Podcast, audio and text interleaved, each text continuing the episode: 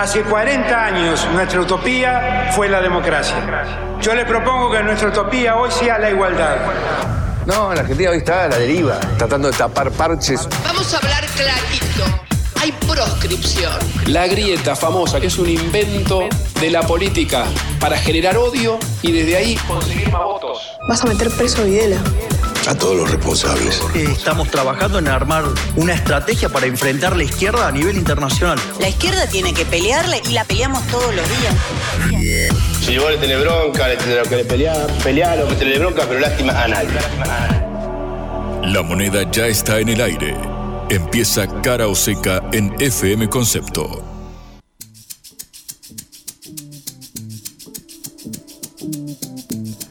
Hola, ¿qué tal? Eh, nuevamente en la hora del regreso, en Cara o Seca, esta producción de la Agencia Internacional de Noticias Sputnik. Los saludamos Patricia Lee y Juan Lehmann. Hola Juan, ¿cómo estás? Muy buenas tardes, eh, Patri. Expectante. Yo te digo, eh, ya no puedo más. Me quedé sin uñas para comerme pensando en el domingo. Estamos, estamos por entrar en la veda y el hecho de que ya casi que ni podamos hacer alusión, lo cual me parece muy sano. Una pequeña calma antes de la tempestad. Así que preparándome para, para eso que es, sabemos que la campaña viene bastante pesada. Así que la verdad es que estoy así, estoy así, muy expectante. Bueno, esperaremos que nos depara este domingo. Ya nos quedan dos, tres días, así que ya tendremos rápidamente los resultados y cómo inciden en estas elecciones del domingo los tremendos hechos que vienen sucediendo, como por ejemplo el asesinato de Morena Domínguez en la localidad de Lanús el día de ayer por dos chorros ladrones que le robaron el teléfono y la mataron a una niña de 11 años. Vamos a estar hablando de eso, obviamente. Uno de los temas centrales del día, sin lugar eh, a dudas. También, Patri, viste que nosotros acá tenemos la consigna de parar la pelota eh, y pensar por qué, claro, detrás de eh, la historia de muchos hechos de eh, inseguridad, sobre todo en el conurbano bonaerense, se muestra el déficit estructural, tanto de la presencia del Estado como de la pobreza estructural. Y justamente veníamos comentando el libro de, la editorial Siglo XXI, Cómo hacen los pobres para sobrevivir, de Javier Aullero y Sofía Servidán. Así que vamos a tener el gusto de charlar un poquitito con Sofía acerca de este tema, acerca de la supervivencia en los barrios más eh, carenciados y de las distintas estrategias para poder eh, llegar eh, a fin de mes. Así que en un ratito también hablamos de esto. Y bueno, para hablar de violencia tenemos que ir a Ecuador, donde se fue asesinado el candidato presidencial Fernando Villavicencio y el país está sumido en una oleada tremenda de inseguridad, de narcos, de cárteles de la droga, todo lo que viene de México y de Colombia una situación en un país que era muy tranquilo y de pronto se ha convertido en un sitio en donde eh, hay una situación de violencia permanente y cotidiana. Tres datos, Patri, para cerrar vamos a referirnos al eh, aumento en las jubilaciones y eh, pensiones. Eh, importante, recordamos que ahora para septiembre toca el aumento trimestral. También hubo movimientos bursátiles, el dólar blue sigue sin techo por el momento, como siempre Sí. antes de cada elección. Y por último, un indicador relativo a la actividad económica. Este es el triunvirato que te voy a presentar en un ratito nada más. Muy bien, empezamos nuestro programa.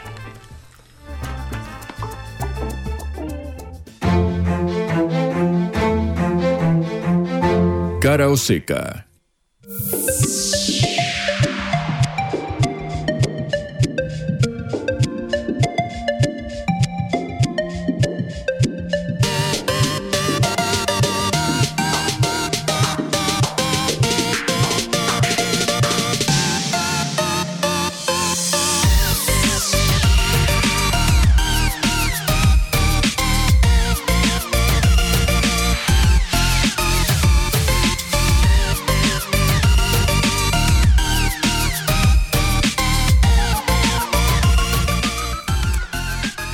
Asesinato de Morena Domínguez, de 11 años, no solo interrumpió la campaña electoral a tres días de las primarias abiertas simultáneas obligatorias, esto sería lo de menos, sino que puso a la luz los gravísimos problemas sociales de la Argentina y del conurbano bonaerense en un país donde la degradación social es una constante desde la dictadura y desde los 40 años y durante los 40 años de restablecimiento de la democracia.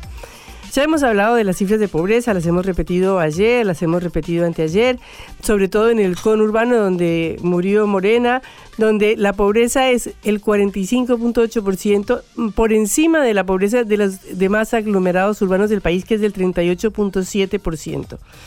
Pero esta situación ya sabemos que se viene agravando, sabemos que en los últimos 12 meses se agregaron 2 millones de nuevos pobres en el país, que creció la indigencia, que crece la situación de absoluta eh, desprotección de los jóvenes, de los chicos como Morena, que van a la escuela, que van a la mañana, a las 7 de la mañana, caminando solos desde su casa hasta el lugar donde tienen que empezar a, a estudiar y de pronto los matan por robarles un celular, una cosa terrible. Pero es terrible todo, porque quienes asesinaron a Morena eran dos hermanos, Madariaga, que pasaron la madrugada consumiendo drogas y que después de que se les acabó la droga salieron en una moto robada el día anterior para conseguir a alguien a quien robarle para seguir consumiendo. Dicen que les dicen larvas, es decir, salen a larvear, es decir, robarle a cualquiera, robarle a una nena, robarle a un pibe, robarle a un trabajador, no robarle a alguien una plata en serio, no asaltar un banco, nada, sino robar al vecino. Y esto fue lo que hicieron eh, los dos hermanos Madariaga, eh, que luego salieron a vender el celular de la nena y que mm, son conocidos por todos los vecinos, según han dicho ya todos los reportajes que han salido publicados en los diarios. De manera que esta situación terrible de degradación social, de que dos jóvenes de veintipico de años hayan eh, consumido droga al punto tal de que se fueron a robar un celular para matar una piba y para seguir eh, consumiendo, es muestra esta degradación de la situación en el Gran Buenos Aires y en el conurbano donde todos vivimos. Pero esto también tuvo un efecto electoral, por supuesto, obviamente. El encargado de la Intendencia de Lanús, Diego Kravitz, candidato de Patricia Bullrich de Juntos por el Cambio, salió a hacer unas críticas fuertísimas a los movimientos sociales, em, más o menos como echándoles la culpa de esta situación de violencia y de marginalidad que se vive en Lanús.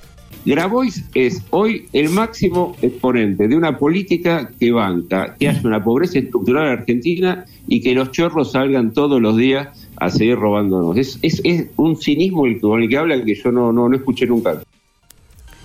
Bueno, yo no sé si hablamos de cinismo, de quién es el cinismo, porque estamos hablando de la del intendente de la localidad de Lanús, es decir, del representante del Estado en esa localidad, que tiene una la total responsabilidad de la seguridad, porque aparte era el ministro encargado de seguridad de Lanús y ahora es el candidato a intendente de Lanús, porque eh, Néstor Grindetti, el intendente de Lanús, en este momento está fuera de sus funciones porque está ejerciendo las funciones de eh, presidente del Club Atlético, eh, del Club Independiente de Avellaneda, del Club de Fútbol, y ahora se presenta como candidato a gobernador.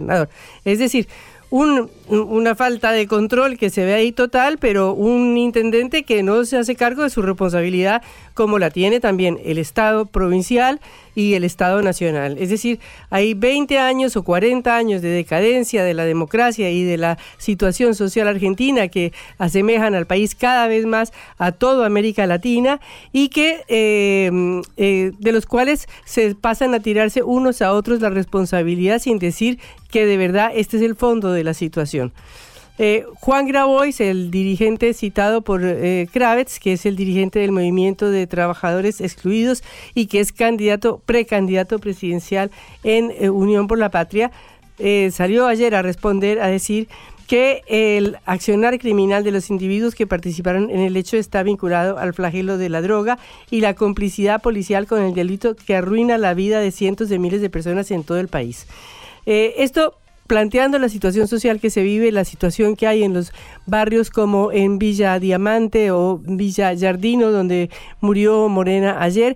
Y de eso eh, vamos a estar hablando hoy con nuestra invitada, porque tenemos eh, que centrar la atención de, eh, de del país, tenemos que centrar la situación de nuestros oyentes en estos graves hechos que son los que deberían ser el centro de esta campaña electoral que, eh, bueno, tiene su primera parada este domingo 13 eh, de agosto en Las Paso, pero que sigue después en las elecciones de octubre y en una supuesta segunda vuelta en noviembre.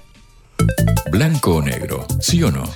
A favor o en contra. Sputnik para la pelota para reflexionar.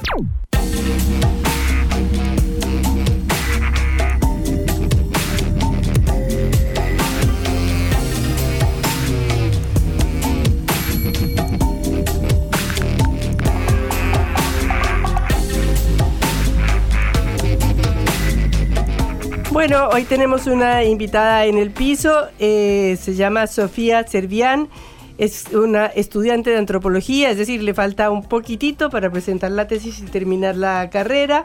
Y Sofía ha escrito un libro que se llama ¿Cómo hacen los pobres para sobrevivir? con un muy conocido sociólogo argentino, Javier Aullero, que es profesor de sociología de la Universidad de Texas en Austin y profesor investigador también en la Universidad del País Vasco. Eh, es un gusto tenerte acá, Sofía. Gracias por invitarme. Bueno, eh, Sofía, en primer lugar, eh, hoy estás en un día especial, ¿no? Porque vamos a hablar de un tema que es el que tú escribiste en el libro y quiero destacar la el protagonismo de Sofía en el libro, porque Javier Aullero es un sociólogo, es un docente, es un especialista, es un académico, y Sofía ha escrito desde su propia realidad, que es eh, su vivencia en el barrio La Paz de Quilmes. Eh, y cómo este barrio, y, con sus vecinos, con sus vecinos del barrio La Matera, que es una ocupación que empezó en el año 2000, después del, o durante el estallido de los años 2000 que terminó con el gobierno de Fernando de la Rúa, y Sofía es protagonista, no solamente es una investigadora teórica que se acerca a una realidad ajena a ella, sino que la ha vivido. Entonces, queremos aprovechar este rato con Sofía para, para hablar de esta realidad. ¿Qué, qué, qué reflexión te merece lo que pasó ayer, Sofía? Em, creo que lo que pasó ayer fue un ejemplo de lo que aparece todo el tiempo en el libro. Lo que pasó ayer fue un ejemplo de lo que sucede todo el tiempo y lo que vemos reflejado en el libro, que es por un lado eh, la inseguridad, la violencia, el miedo eh, a circular por la vía pública, por la calle, y algo que también dijo el padre de Morena que me, llamó mucho la atención, que fue yo a mi hija siempre la acompañaba a la parada. Y hoy no pude acompañarla, y mira lo que pasó. Y eso se ve todo el tiempo. O sea, eh, la ayuda mutua entre los vecinos para cuidarse, para proteger sobre todo a las mujeres, a sus hijas, sobrinas, nietas, y acompañarlas a la parada, a la mañana a la mañana muy temprano o a la noche muy tarde porque saben el peligro que implica estar en la calle. Eh, eso en primer lugar me llamó mucho la atención. Y después también ¿no? la, presencia del rol que cumple la droga en la violencia, en estos vínculos cotidianos, es, tremendo, la verdad. Vos eh, contás toda la experiencia de este barrio La Matera, cuentas cómo fue una ocupación y cómo fue el barrio, cómo fue progresando el barrio, ¿no? Que construido por el esfuerzo de los vecinos, consiguiendo ayuda o subsidios o lo que fuera, o el trabajo individual de todos. Eh, y muestras esta, esta ayuda colectiva, este trabajo social o este trabajo conjunto. ¿Cómo es? ¿Nos puedes hablar un poquito de eso? ¿Cómo viviste tú, tu, tu vivencia propiamente? Sí, el barrio, yo vivo el barrio es La Matera, donde hicimos el trabajo de campo. Yo vivo en el barrio aledaño, que desde que yo nací ya estaba construido. El barrio La Matera surgió en el 2001, eh, en plena crisis económica, eran tierras fiscales que los vecinos tomaron para construir sus propias casas.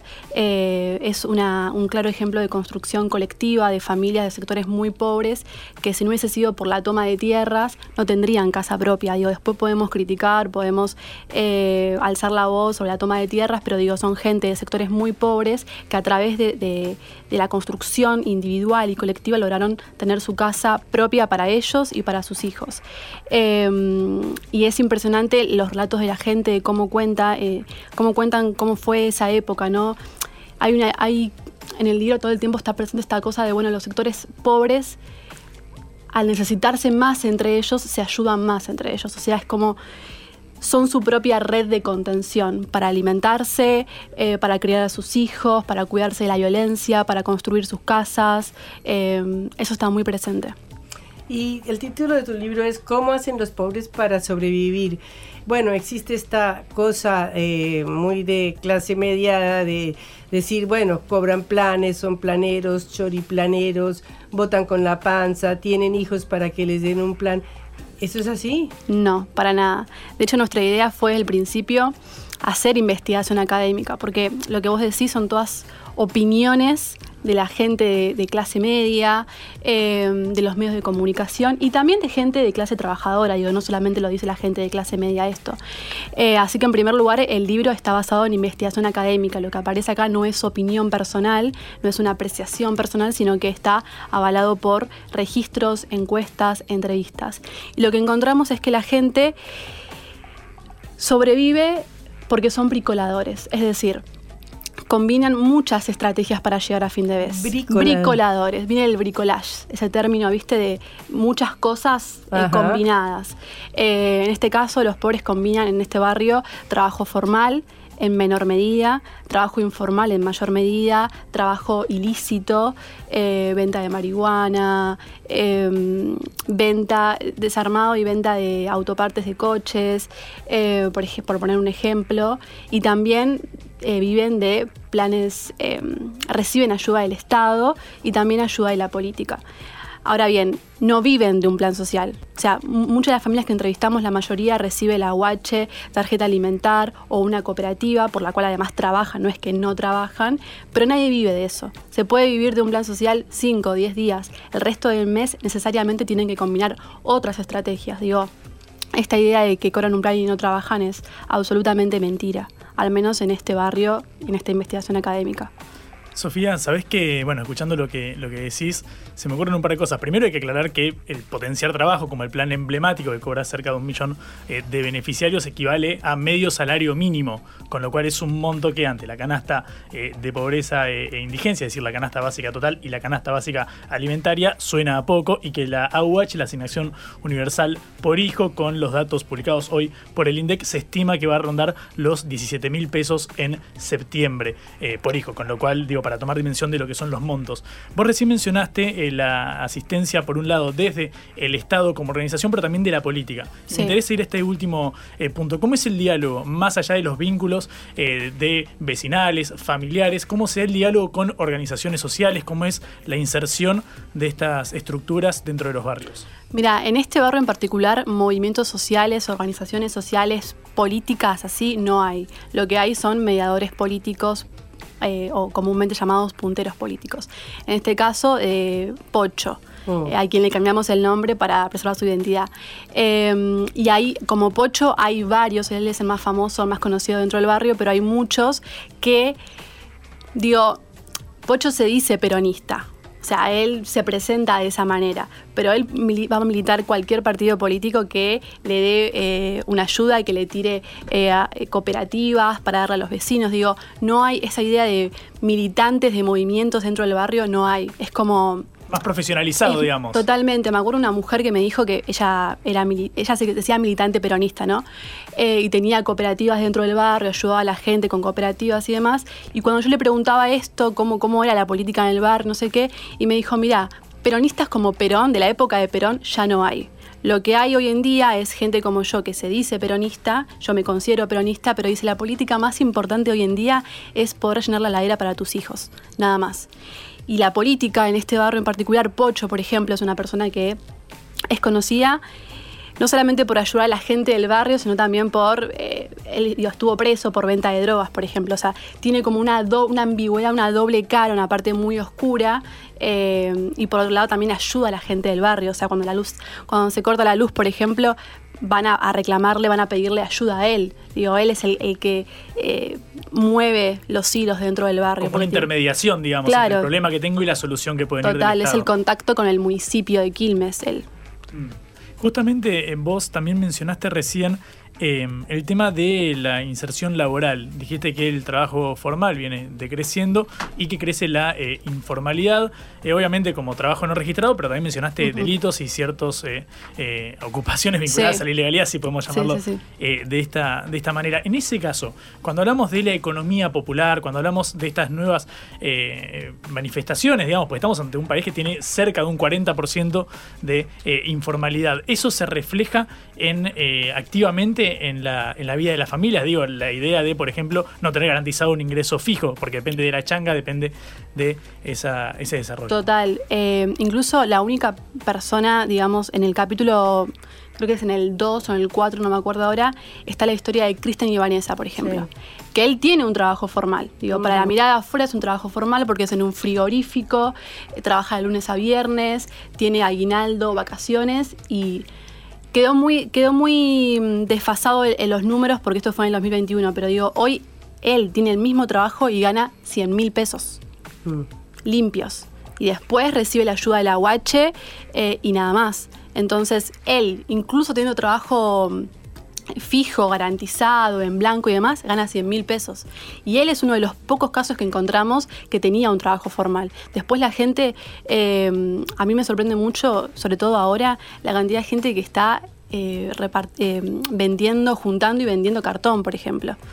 Digo, hay mucho, mucho trabajo informal, mucho trabajo en la, en la construcción, donde se paga por día. Digo, sí, es, está muy presente. O sea, pero es un trabajo bárbaro. Es decir, no es que esperan un plan y duermen, sino que todo el mundo labura de una manera tremenda para llegar a fin de Total. E incluso Cristian, que Cristian y Vanessa, que son una pareja que tienen cuatro hijos, él tiene este trabajo formal, recibe el agua y con el agua le paga a su hija el colegio episcopal digo, porque tienen la idea de que el colegio público es, eh, está muy por la calidad está muy por debajo de lo que es un colegio privado. Y como no pueden pagar un colegio privado que es carísimo, pagan un colegio episcopal que recibe una ayuda del Estado, entonces es más barato, pero digo, son sectores que ganan poco, a pesar de todo persisten y tienen el sueño de que sus hijos igual terminen el colegio y se eduquen. Digo, el libro discute todo el tiempo con esos prejuicios clásicos, con esos estigmas que hay contra los sectores pobres. ¿Vos también estudiaste en el colegio parroquial? Estudié en el mismo colegio que la hija de Cristian,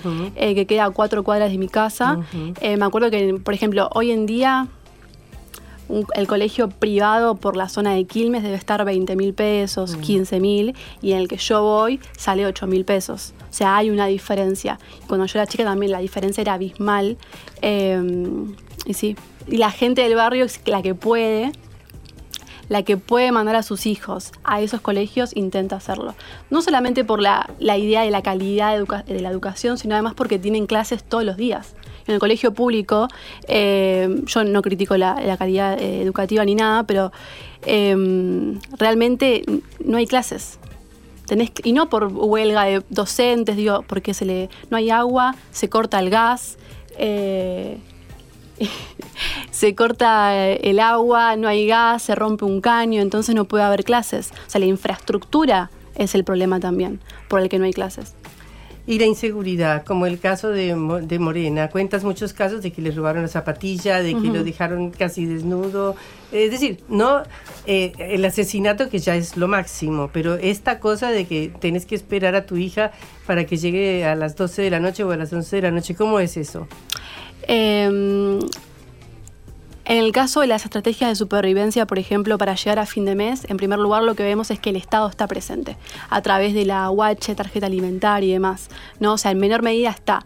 En el caso de la inseguridad, de cómo se percibe la violencia, el miedo que te suceda algo, el Estado no está presente. O sea, hay, hoy en día hay una sola garita, pero está como garita de policía, pero está muy alejado de este barrio. Entonces, lo máximo que hay es un patrullero cada tanto que pase, viste, que está vigilando, eh, más de eso no hay. Entonces la gente de estos barrios para poder eh, cuidarse, para poder sobrevivir a la violencia, lo que hace es, al igual que para alimentarse, pone en práctica eh, la ayuda mutua. Pedirle a algún tío, algún primo, amigo, novio, padre que te vaya a buscar a la parada. Eso no es garantía de nada. A mí también lo han hecho, me han ido a buscar la parada e igual me robaron pero es una forma de disminuir el miedo a que algo te suceda. Em, y es realmente un suplicio. Yo, por ejemplo, estudio mm, en la Universidad de Caballito, en Puan. Tengo dos horas de viaje. Y yo cuando salgo de la facultad, salgo a las nueve de la noche y la gente en Capital está yendo a hacer ejercicio, paseando al perro, yendo a comer, toda una vida muy, eh, muy libre, ¿viste? Eh, la, ciudad, la ciudad está viva y yo salgo de la facultad a esa hora corriendo porque si no llego a las 11 a mi casa. Es eh, abismal, además la diferencia, porque la desigualdad, o sea, la desigualdad también está presente en la forma en la que se percibe la violencia. Digo, hablaba mucho en las entrevistas de esto y periodistas me decían, bueno, yo vivo en Palermo y también tengo miedo a que me roben. Sí, está bien, te puede pasar, te pueden robar a 9 de julio, no pasa nada. Pero digo, el miedo es diferente. Es completamente diferente. Para quien recién se sume, estamos hablando con Sofía Servián, quien con Javier Aullero escribió Cómo hacen los pobres para sobrevivir. El libro que acaba de salir publicado en el editorial Siglo XXI. Vuelvo a la pregunta eh, inicial porque hablamos de la ayuda eh, estatal o quizás el vínculo con punteros intermediarios, pero prescindiendo de esas eh, estructuras, Sofía, el tema vecinal, la organización familiar para llegar a fin de mes, las anécdotas de, bueno, me presta plata mi madre o una abuela y después yo le devuelvo. ¿Cómo funciona en ese, en ese marco? En base a las historias que has eh, recopilado, es decir, la que se mueve por fuera de la esfera estrictamente ligada a los programas sociales de contención y demás. Bueno, vuelvo al ejemplo de Cristian y Vanessa porque es como el que usamos para explicar. el libro. Eso apareció igual en muchas de las entrevistas, pero como para hacerlo más... Eh, pasarlo en un solo ejemplo y que sea claro, usamos ese. Eh, y ahí vemos que además de que eh, Cristian tiene trabajo formal, ellos sobreviven con la ayuda mutua de, por ejemplo, el hermano de Vanessa eh, Vanessa tiene cuatro hijos, o sea, son muchos hijos a quienes criar, mantener, comprarle zapatillas, comprarle guardapolvo, comprarle los útiles y demás.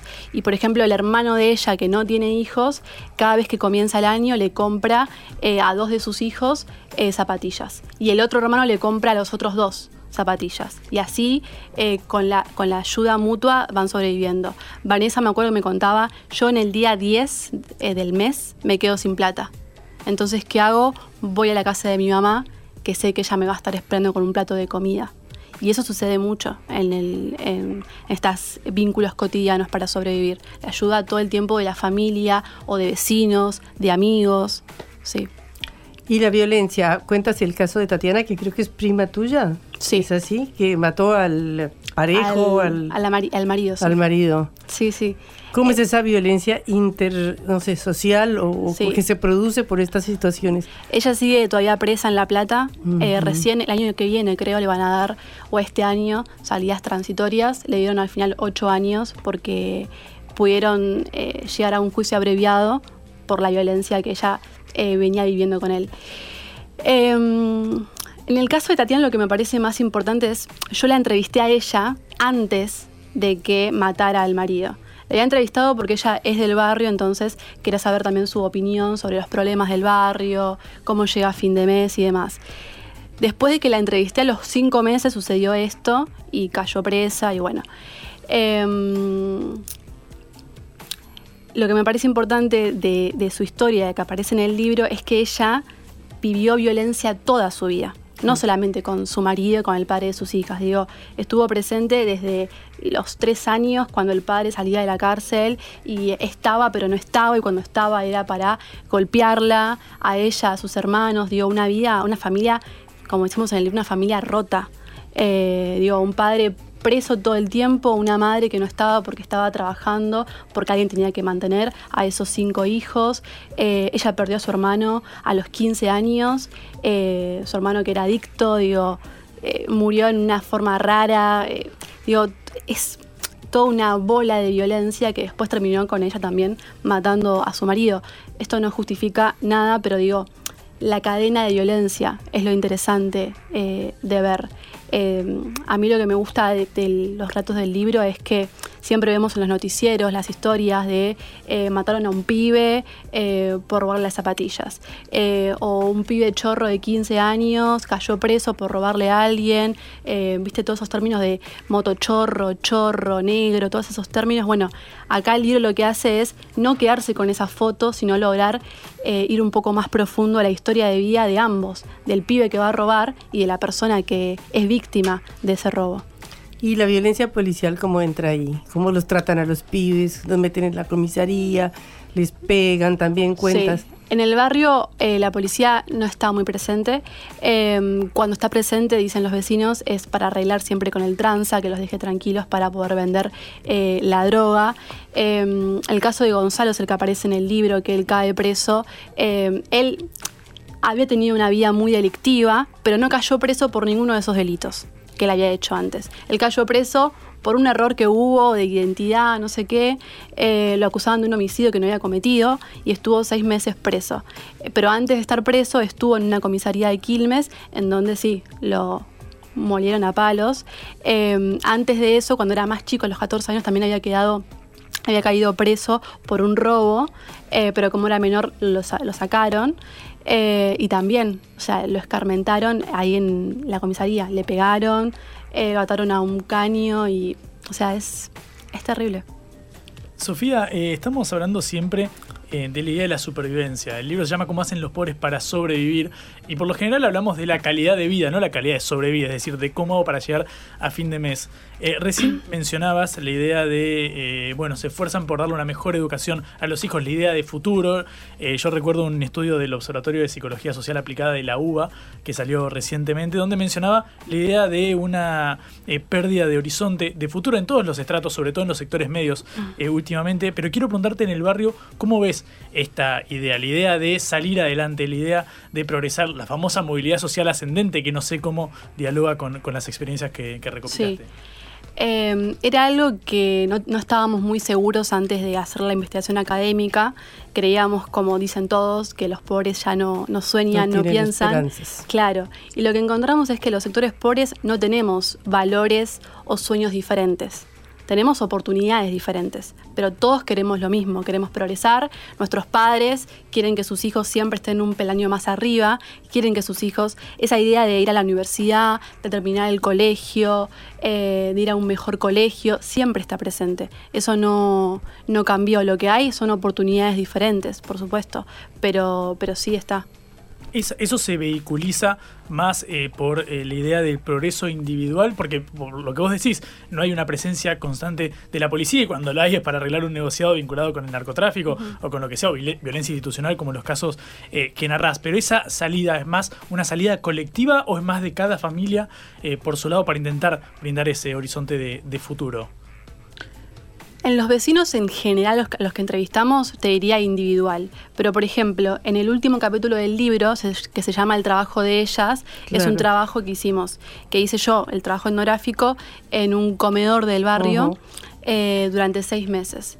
Y ahí la salida es colectiva. Es colectiva. Es colectiva, sin dudas, porque ellas eh, trabajan de lunes a viernes, jornada completa. Yo trabajaba, trabajé seis meses, pero hacía dos jornadas por semana. Y era de las 8 de la mañana y yo me iba a las 5 de la tarde. Pero ellas seguían. Y por ese trabajo solamente cobraban un eh, potenciar trabajo, nada más. Eh, y ahí en en ese centro sí, la salida es absolutamente colectiva, digo, porque ellas crían hijos, literalmente, crían hijos que no son de ellas. O sea, ponen en práctica todos los días lo que dicen, lo que ellas llaman clases de contención, donde reciben a los chicos del barrio. ¿Para qué? Para alejarlos de la calle, para alejarlos de los peligros eh, de la calle, la droga, la delincuencia, digo, les dan talleres eh, para recreativos, siempre están buscando algo para mantener a esos pibes ocupados por fuera de la hora escolar, ¿no? Que puedan estar siempre contenidos. Eh, en ese caso sí, la salida es colectiva. Bueno, Sofía, ha sido un gusto hablar contigo. Se nos está acabando el tiempo, pero yo quiero destacar que vos sos ese ejemplo, ¿no? De, de superación, de que fuiste, tu madre hizo un sacrificio tremendo para pagarte el colegio parroquial y después viniste a estudiar a la UBA hasta Puan, en Caballito, con el plan, este, ¿cómo se llama? Progresar. Progresar, que Sí. lo tenía mi hija también, pero es un plan que te da apenas para el colectivo. Total. El mejor ejemplo de que la universidad pública es el camino para el ascenso social. Exactamente. O sea que los pobres llegan a la universidad. Llegamos a la pública universidad, por supuesto. Algo que se estuvo diciendo en este último tiempo. Total. Bueno, es un gusto tenerte y felicitaciones porque es un trabajo, pero precioso. Muchas gracias. Pues precioso no es la manera de decirlo ante un problema tan tremendo y Muy un drama social. completo, sí. Pero, ah, Que dan ganas de, de meterse en. sí, en sí, sí. Felicitaciones. Gracias, gracias. Esto es Cara o Seca, el programa de reflexión y análisis de Sputnik por concepto FM. En la vida hay que elegir. Cara o Seca.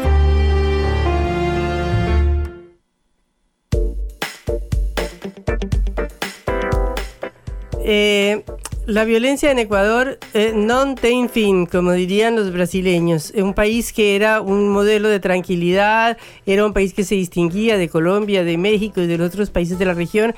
Ha caído en una espiral eh, víctima del narcotráfico y víctima de la violencia de los cárteles eh, del narcotráfico que vienen de México, de Colombia, de todos lados, que ha provocado, como ya es una noticia conocida, no vamos a anunciar nada, el asesinato ayer del candidato presidencial Fernando Villavicencio, de 59 años, que salió, fue baleado al salir de un encuentro con simpatizantes en un colegio de Quito eh, en medio de la campaña electoral que, como sabemos, termina el otro 20 de agosto, cuando se van a realizar las elecciones presidenciales y parlamentarias en el Ecuador. El presidente Guillermo Lazo declaró este jueves un estado de excepción por 60 días en todo el país eh, para tratar de frenar esta espiral de violencia.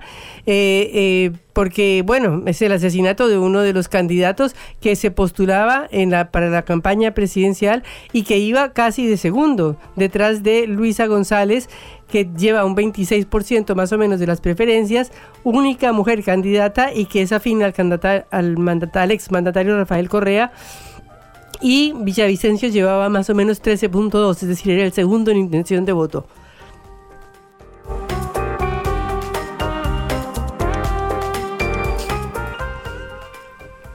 El asesinado, candidato de los movimientos de centro Construye y Gente Buena, había denunciado ya amenazas en su contra y contra su equipo de campaña. Eh, de manera que esto, si bien fue un ataque terrible y una cosa que ha conmovido al Ecuador, pero se produce en medio de este contexto de violencia. Tenemos en línea, ah, tenemos un audio de Patricia Villavicencio, que es la hermana del político asesinado. Estuvo saliendo señores que le hacen la protección, pero no había policías. Yo estaba atrás de él porque le iba a dar un abrazo. Yo responsabilizo esta noche ante el mundo, ante el país, la grave crisis delincuencial que estamos viviendo. Somos, le hago responsable al gobierno nacional. Sabía el gobierno que tenía el 97% de inseguridad. A nadie le dio protección porque eso es un complot. Querían callarlo. Pero Dios no va a dejar. Tenemos en línea a Jorge Peñafiel, candidato asambleísta norte de Quito por Construye Ecuador, partido de Fernando Villavicencio. Eh, Jorge, es un gusto saludarlo. Patricia y Juan Lehmann desde Buenos Aires, Argentina. Hola Patricia, un saludo a todos eh, nuestros hermanos argentinos y a toda tu audiencia. Eh, Jorge, bueno, eh, ha sido una noticia tremenda, ha sido una noticia que ha conmovido al Ecuador y a la región. Eh, quisiera que nos detalles, digamos, por qué se produce este asesinato tan tremendo. Sí, efectivamente, Patricia, estamos verdaderamente en el Ecuador, todo un país consternado por el magnicidio que se dio el día de ayer en la tarde de Fernando Villavicencio de manos de las mafias que controlan la delincuencia en el Ecuador un hombre valiente, un hombre de honor, un verdadero caballero y patriota del, del Ecuador entero. Es verdaderamente sorprendente el estado de inseguridad y las condiciones que eh, vive el Ecuador en estos momentos. Estamos eh, acongojados y tristes por su partida, sobre todo porque él y en él se consolidaba la esperanza del verdadero cambio del país, luego de que se había confirmado que estaba en segundo lugar. Y ese es un elemento fundamental para el análisis igualmente. El trasfondo es esta guerra entre los cárteles de la cocaína que han eh, agarrado a Ecuador por el pescuezo, ¿no? Sí, definitivamente tenemos en el Ecuador una lucha encarnizada por eh, controlar los espacios de poder público, por controlar los espacios de eh, comercialización de, los estupefacientes y adicionalmente los nexos y los tentáculos que estas bandas criminales tienen hacia el sector de eh, político e igualmente hacia el sector público en general. Entonces, lo que nosotros vamos a hacer efectivamente es honrar esa memoria de Fernando, permitir el silencio como una forma de respeto a la familia y llevaremos siempre las luchas de Fernando en la memoria para futuro y para eh, los días venideros y los años venideros. ¿Y qué proponen ustedes para terminar con esta violencia en Ecuador? Lo que Fernando Villavicencio siempre ha propuesto y lo cual nosotros llevaremos a cabo, que es la desestructuración de las bandas a través de una de, eliminarles y golpearles donde más les duele, que es en el bolsillo, en el bolsillo en donde ellos se financian, en las comunicaciones a través de, de, de los de internacionales que tienen desde el extranjero, también internas, identificar los actores que forman parte de la banda, y de esa manera pues llegar a ellos y, ponerlos en el banquillo de los acusados. Eh, ¿Qué se va a hacer frente a las elecciones? Teniendo en cuenta que las elecciones son el otro domingo, ¿va a haber un reemplazo de Villavicencio? qué va a hacer su movimiento político? Nosotros hemos definido como organización política que Fernando Villavicencio es un hombre irreemplazable. No obstante, las definiciones de si vaya a haber un reemplazo o no vaya a haber un reemplazo y quién sea, si es que se decide que se lo reemplace, serán tomadas todavía en los próximos días. Todavía tenemos plazo legal para hacerlo. No obstante, hay que mencionar que esta facultad es discrecional y no es obligatoria para la organización política y por ende tendríamos tiempo para definir si efectivamente se daría o si no se daría. ¿Y qué responsabilidad atribuyen ustedes al gobierno nacional, a la crisis política que ha vivido Ecuador, a la muerte cruzada, a toda esta situación de inestabilidad que contribuye, digamos, a, a este clima de inseguridad y de crecimiento de las bandas narcotraficantes? Eh, la inseguridad y el crecimiento de, la fuerza y de la organización criminal no data de hace poco tiempo, estimada Patricia. Esto va desde hace muchos años, posiblemente desde hace unos 15 a 20 años, en donde las bandas criminales se han eh, apostado en el Ecuador para que desde aquí puedan eh, ejercer sus actividades criminales hacia el extranjero. No obstante, lo que nosotros hemos dicho, tanto así como lo ha dicho Fernando Villavicencio, es que daremos batalla en, desde cualquier trinchera que tengamos, no solo a las bandas criminales de la calle, no solo a las bandas criminales del narcoterrorismo, sino también a, las, a los tentáculos que existe en el poder público y en general en todo el Estado ecuatoriano. ¿Y cómo se combate esto teniendo en cuenta todas las em, relaciones internacionales que hay alrededor de esto? Porque obviamente Ecuador es una víctima de un problema que viene de México para abajo, pasando por Colombia. Nosotros eh, llevaremos a cabo conjuntamente como proyecto político, como organización política, un trabajo conjunto con las entidades del Estado cuando lleguemos a ser poder y cuando se eh, ejerza este poder lo vamos a hacer de manera transparente y sobre todo de forma valiente con el objetivo de dar con estas personas eh, estas comunicaciones, estos nexos que tienen las bandas criminales en el Ecuador para con el extranjero y golpear precisamente allí para evitar que eh, esto siga desarrollándose y siga causando más muertes como la de nuestro querido héroe Fernando Villavicencio. Eh, Jaco Pérez llamó a un gran acuerdo nacional por la seguridad. ¿Usted piensa que es posible superar las diferencias políticas para enfrentar este problema? Las diferencias políticas no, no son para nada, nunca fueron ni la, ni, ni la piedra del, del zapato de Fernando, ni tampoco va a ser la nuestra.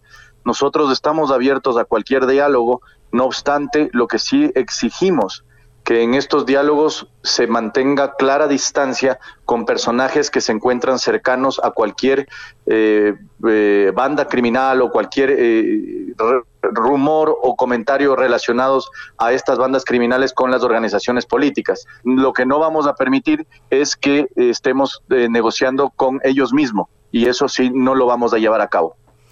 Bueno, queda una semana para las elecciones presidenciales. ¿Cómo sería el panorama de las elecciones si ustedes no se presentan? Si es que no hubiera un reemplazo eh, que, que sustituya la candidatura de Fernando Villavicencio, las elecciones son impostergables y son irrenunciables. Por tanto, hay que ejercerlas. El día domingo de este domingo, en ocho días, habrá que ir a las urnas y votar. Si es que Fernando Villavicencio de, ya fallecido es elegido como candidato en segundo lugar o en su defecto ganar en primera vuelta, podría ser el electo y obviamente el momento de posesionarse tendrá que posesionar, posesionarse la vicepresidenta, la candidata a la vicepresidencia, a la vicepresidencia que es Andrea González Nader y ella eh, tendrá que presentar a la Asamblea Nacional una terna para poder elegir el vicepresidente que podría asumir en esos momentos. Eh, Jorge, muchísimas gracias por esta comunicación. Eh, asumo que estás en Quito, así que te agradecemos muchísimo eh, con, hablar con nosotros y transmitirnos esta situación tan grave que se vive en tu país. Hasta luego. Muchas gracias Patricia, un saludo a toda tu audiencia, a los hermanos argentinos siempre y fuerza. Es tiempo de valientes. Así es, muchísimas gracias. Era Jorge Peñafiel, candidato asambleísta norte de Quito por Construye Ecuador, el partido de Fernando Villavicencio cara o seca. te contamos lo que otros callan.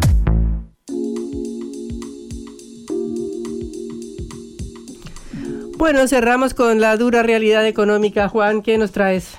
Recién salidito del horno, Patri, el anuncio de Sergio Massa, el ministro de Economía, junto a Fernanda Raberta, la titular de la ANSES, acaban de publicar el que será eh, oficialmente el aumento que recibirán jubilados y eh, pensionados y pensionadas. Eh, recordamos, correspondía ahora el anuncio del aumento trimestral, el último había sido en el mes de, de junio, elevándola a 71 mil pesos a la jubilación mínima. En este caso, el aumento es del 23%. Hace instantes acaban de anunciarlo en conferencia eh, de prensa. Adicionalmente, se otorgará un bono de 27 mil pesos por los próximos tres meses. Es decir, que en septiembre la jubilación mínima eh, alcanza los 87 mil pesos, que con los bonos de 27 mil pesos por tres meses va a cerrar en mano en 114 mil pesos para quienes cobran la eh, jubilación mínima. Recordamos 200 dólares Blue. Sí, yo, la verdad es que, claro, hay que convertirlo para quienes nos escuchan desde el exterior. Siempre recomendamos, por una cuestión de salud mental, no convertir los ingresos en pesos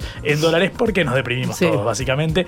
Eh, recordamos que estos bonos extraordinarios se dan eh, por la nueva fórmula de eh, movilidad que, si se la aplica, daría una pérdida de poder adquisitivo. Sucedió cuando Macri hizo la reforma previsional en 2017. Sucedió cuando el gobierno de Alberto Fernández derogó aquella fórmula y en 2020 lanzó la nueva que contempla eh, no solamente, no, a la inflación, mejor dicho, sino a la recaudación de la eh, ANSES en un 50% y un 50% el, eh, la variación de los salarios formales privados, el famoso RIPTE, la remuneración imponible de los trabajadores. Bueno, en este caso entonces pasa a 87 mil pesos con estos bonos adicionales.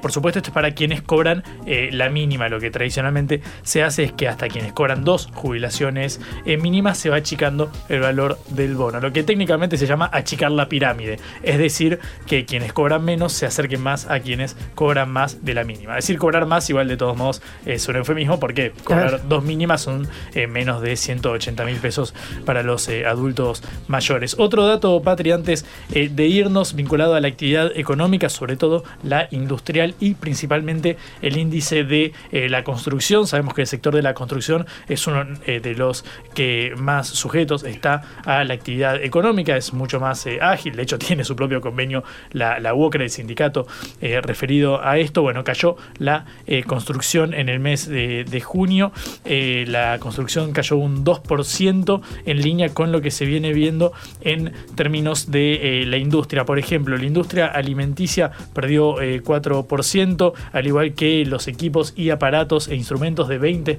ciento fue eh, la caída. De todos modos, hay que remarcar que la actividad industrial en los primeros seis eh, meses del año sigue dando un balance positivo. Claro, lo que empieza a notarse es la mano de la recesión eh, económica, obviamente de la mano de las políticas de Fondo Monetario que cumple el, el gobierno y demás, pero hay que remarcar que lo que hasta ahora veníamos viendo como, bueno, va recuperándose la economía pese a todas las complicaciones, empieza a mostrar signos de complicación, sobre todo de nuevo en la construcción, que es uno de los sectores que más rápido responde a lo que sucede en eh, la calle. El último dato, Patri, para cerrar es que volvió a subir un poquito el dólar blue, el paralelo.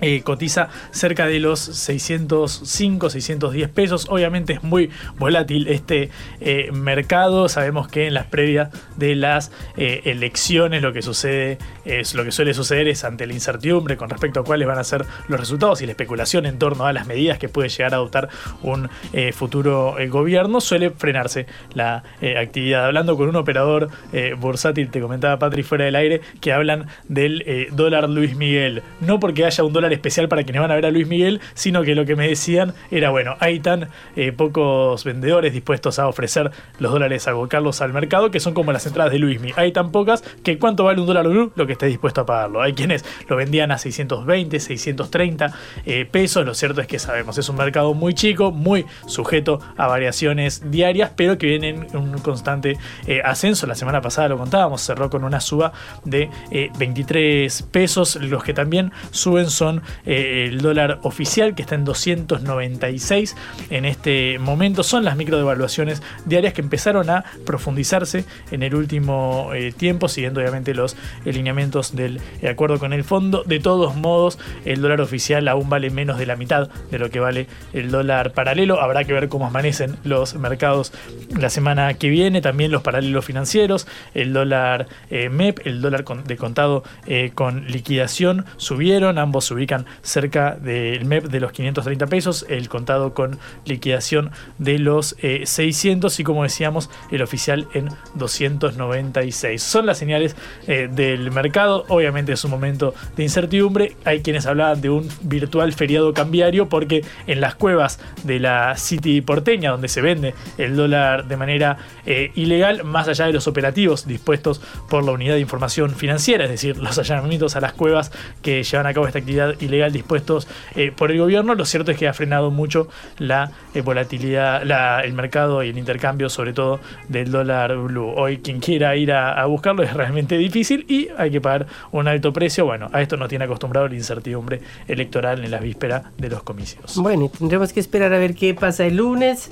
Si el lunes sucede que hay un cambio más en, el, en esta tasa de cambio, digamos, si el dólar sigue subiendo o si por el contrario ya descontaron todas las sorpresas y ya el dólar subió todo lo que tenía que subir y ya tampoco vamos a esperar un cataclismo. Lo que tienen los cines negros por, eh, por lo general es que no los vemos, no los vemos eh, venir. Recordamos en 2019 lo que eh, sucedió después del el contundente triunfo en las primarias, obviamente no el triunfo en las generales, pero sí en las primarias de la fórmula de Alberto Fernández con el salto del dólar. Bueno, acá hasta ahora hay tanta incertidumbre que pareciera estar atajándose los operadores bursátiles. Uno nunca sabe porque obviamente es un mercado de pura timba, es pura especulación la que se da. Lo cierto es que, bueno, en ese marco de incertidumbre es que han caído el movimiento en el mercado cambiario paralelo, que sabemos que si bien no hay razones tan explícitas ligadas a, bueno, la importación eh, de insumos, siempre eh, influye en